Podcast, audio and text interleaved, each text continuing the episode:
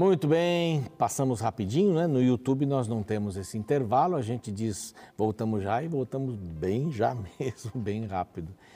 É, estudando a palavra de Deus a gente se anima e esta é uma verdade grande, a gente encontra o caminho, encontra alegria, paz, mas estudar a palavra de Deus com, com foco, não é? Todos os dias, fazendo isso como um, uma regra de vida, como o ar que a gente respira você acorda, arruma a cama, estuda a palavra de Deus e sai para ser Jesus para as pessoas.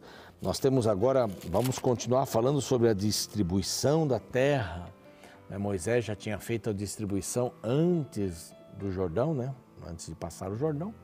Foi a sua vida ali é, cessada. É, Josué continua, ele já está com 92 anos. Então, várias cidades, vários países, não reinos, não foram conquistados, como a Filístia, que trouxe um, um sabor muito grande para o povo de Israel, sempre estava ali tentando destruí-los, porque Israel era grande, se eles fossem todos por ali, eles poderiam perder essa saída para o mar, poderiam virar escravos, como viraram algumas vezes e tal, numa guerra ou outra, mas eles mantiveram o seu território, ele não foi incorporado com Israel. Bom, e aqui vai acontecer uma coisa muito interessante. Bom, primeiro é a ideia de que as terras seriam sorteadas, mas é, as, as, as, tribos que iam receber, não é? É, elas aparecem numa ordem fora dessa ordem do filho mais velho. Judá aparece em primeiro lugar aqui na distribuição das terras. Esse vai ser o próximo capítulo aqui, não é? Das nove tribos e meia que ficaram para o lado oeste do Jordão. Mas aqui há uma coisa bem interessante neste capítulo. Primeiro fala de novo uh, Eleazar, Josué, eh, fizeram a distribuição das tribos, não é? Da, das terras para as tribos, repartiram por sorte da sua herança, diz o verso 2 como o Senhor ordenara por intermédio de Moisés acerca das nove tribos e meia. Então eles estavam fazendo uma coisa segundo a orientação de Deus. Ah, mas lançar sorte não é uma coisa, não, mas Deus disse para fazer isso. Por algum tipo de sorteio, isso daí teria, teria valor, teve valor para que as terras fossem distribuídas.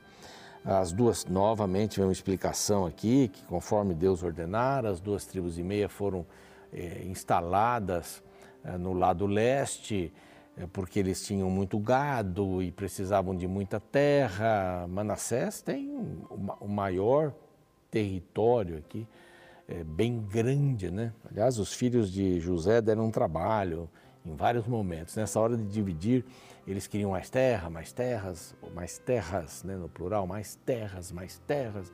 Somos muito grandes. Eles não eram a tribo maior também, era uma tribo grande, mas havia outras mais ou menos no mesmo patamar.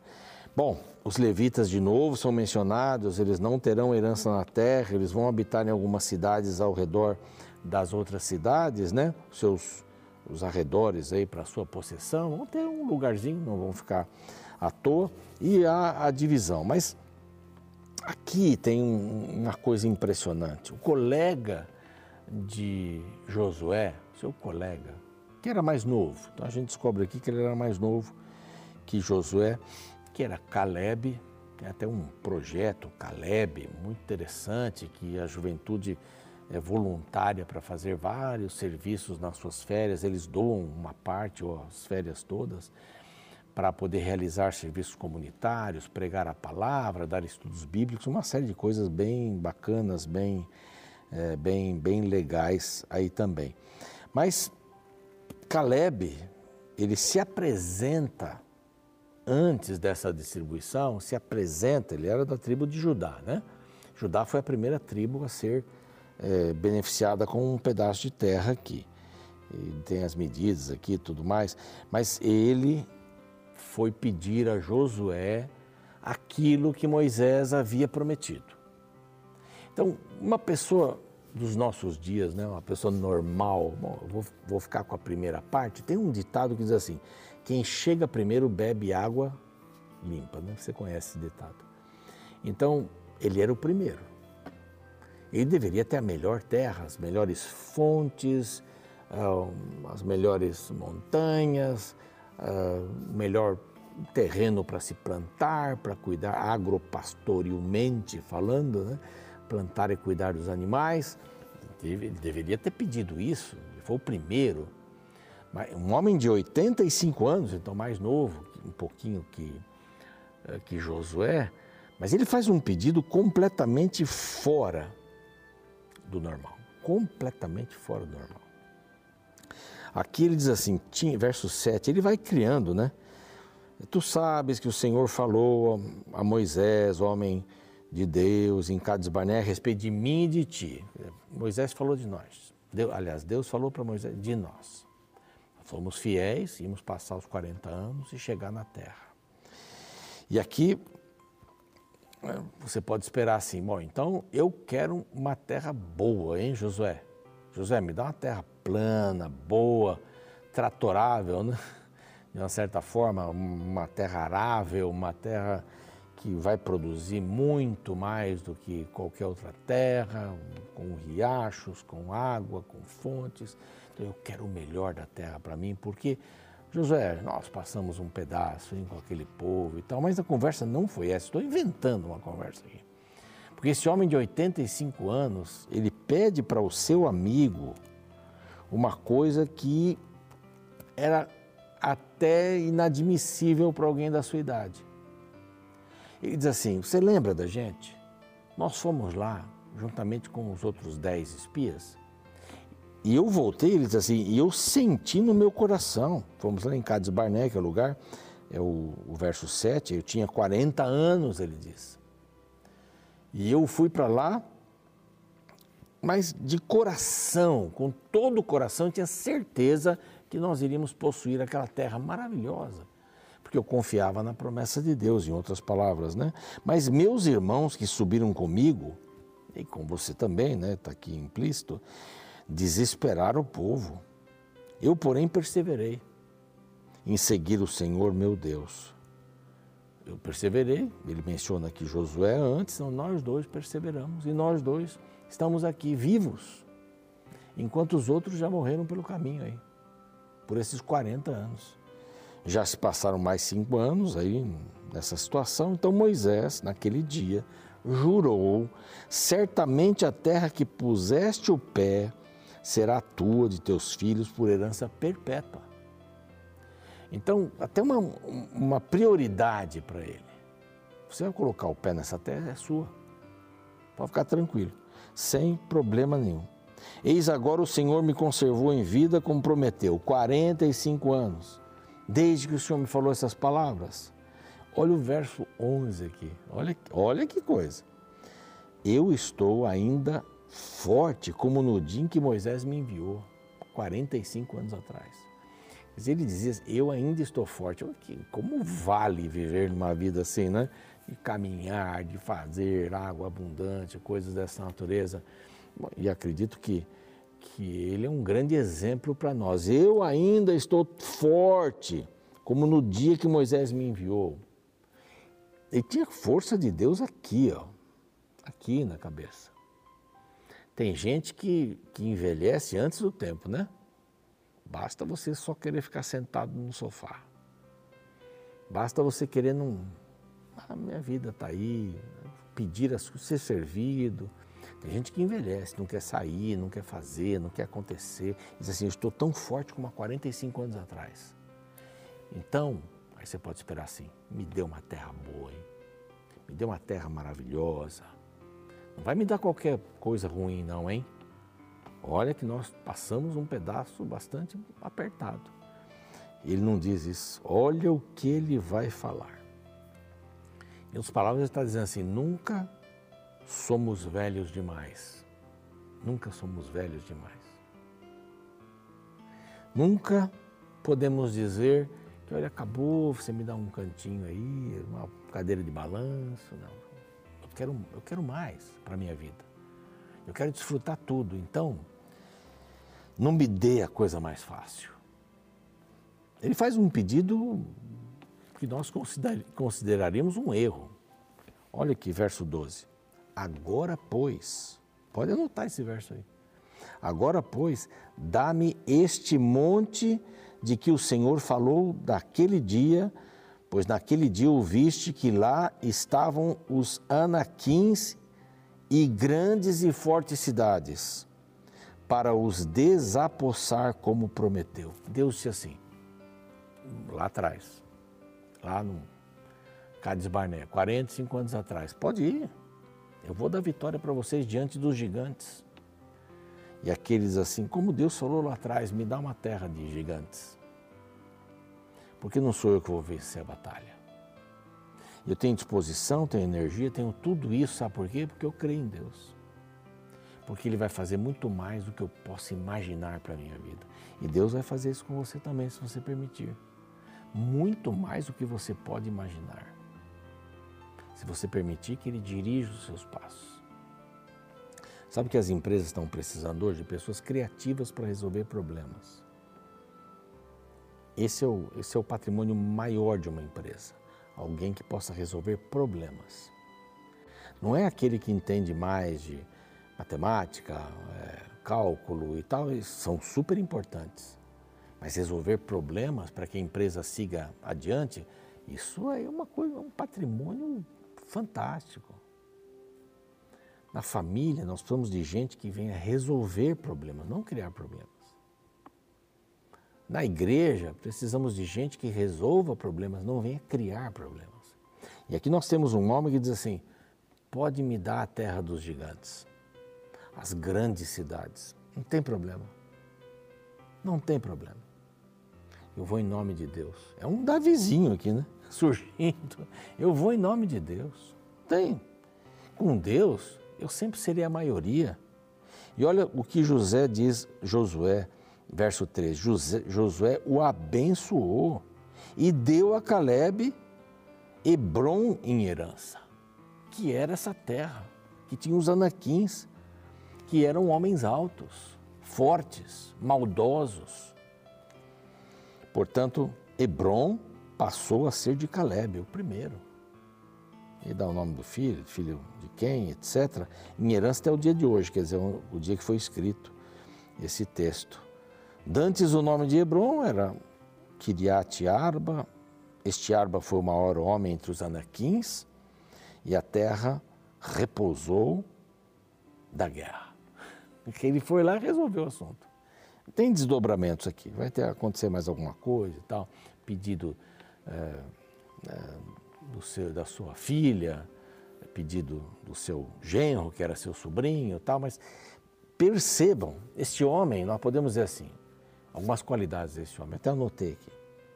Esse homem tinha fidelidade a Deus. Fidelidade. Ele não adorava outros deuses. Esse homem tinha um coração obediente a Deus. Esse homem tinha perseverança. Esse homem tinha esperança. Ele esperou 45 anos para entrar na terra. Esse homem era destemido. Algumas qualidades de Caleb. Que, que prato cheio, não? Que beleza de ver isso aqui. Uma beleza incrível. Uma beleza incrível.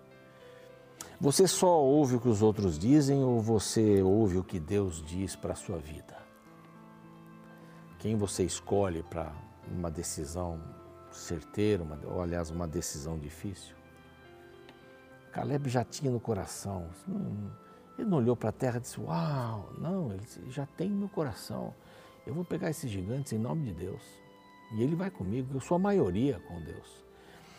Ele estava mostrando uma coisa aqui muito sublime, já o tempo já começa a ficar estourando aqui, mas eu queria falar isso aqui. Ele queria deixar para as outras gerações, e para mim e para você, que estamos vendo e lendo isso hoje, ele queria dizer assim: nós não entramos em Cades Barneia aquela vez porque dez desistiram. E eles desesperaram o povo, como ele diz assim, eles desesperaram o povo. Mas eu queria justamente mostrar não para eles, porque eles já morreram, mas para os seus descendentes e para os descendentes dos descendentes e para e para mim e para você. Eu queria mostrar que com Deus a gente poderia ter entrado ali, poderia ter sido vitorioso diante dos gigantes. Então me dá terra dos gigantes. O Senhor comigo é vitória garantida. Quais são os seus gigantes? Você foge deles, pois com Deus você é a maioria.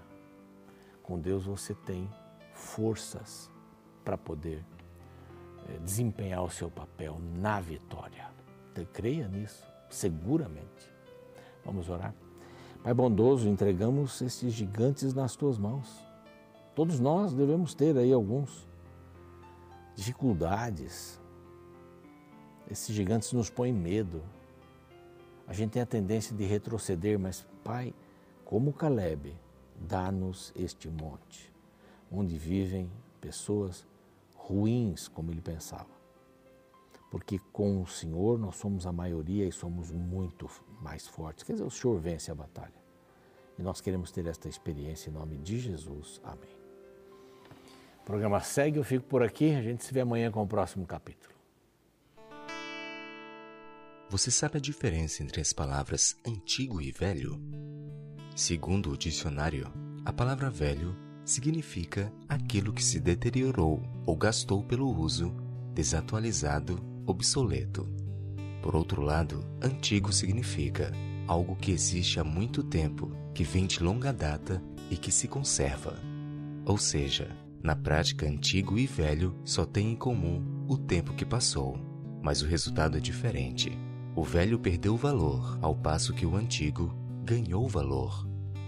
Com seres humanos não é diferente.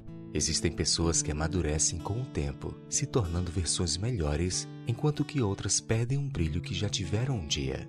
Na Bíblia encontramos a história de um homem que conseguiu manter sua fé e coragem durante toda a vida. Me refiro a Caleb, o qual aparece no capítulo 14 do livro de Josué com um pedido muito interessante.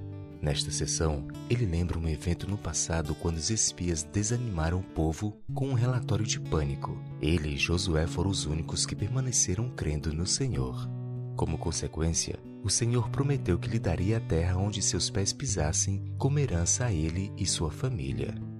Agora, 45 anos depois, Caleb vem a Josué pedir o direito de conquistar sua herança. Porém, ele não escolhe um lugar fácil de ser alcançado ele pede Hebron, uma terra muito boa que estava no alto do monte e cheia de gigantes. A atitude de Caleb é fantástica.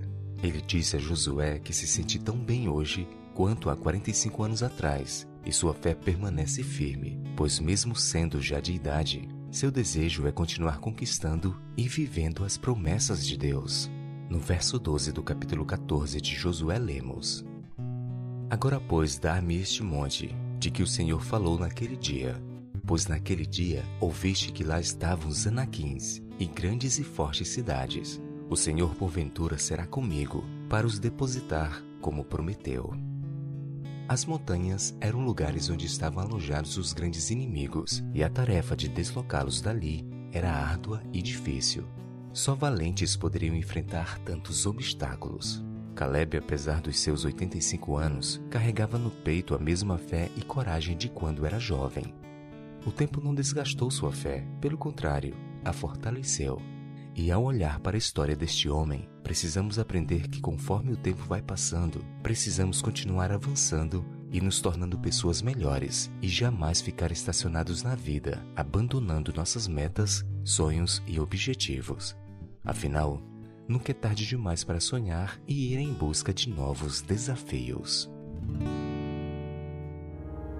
Meu Senhor, aqui estou, te agradeço o que sou, pois formaste todo o meu interior.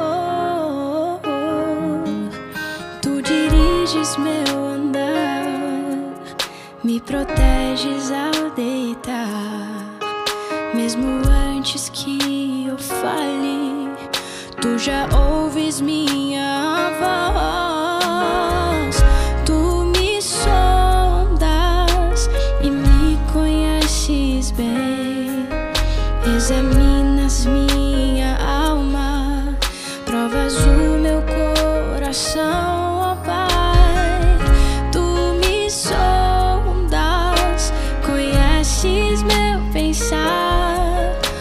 Ó Senhor,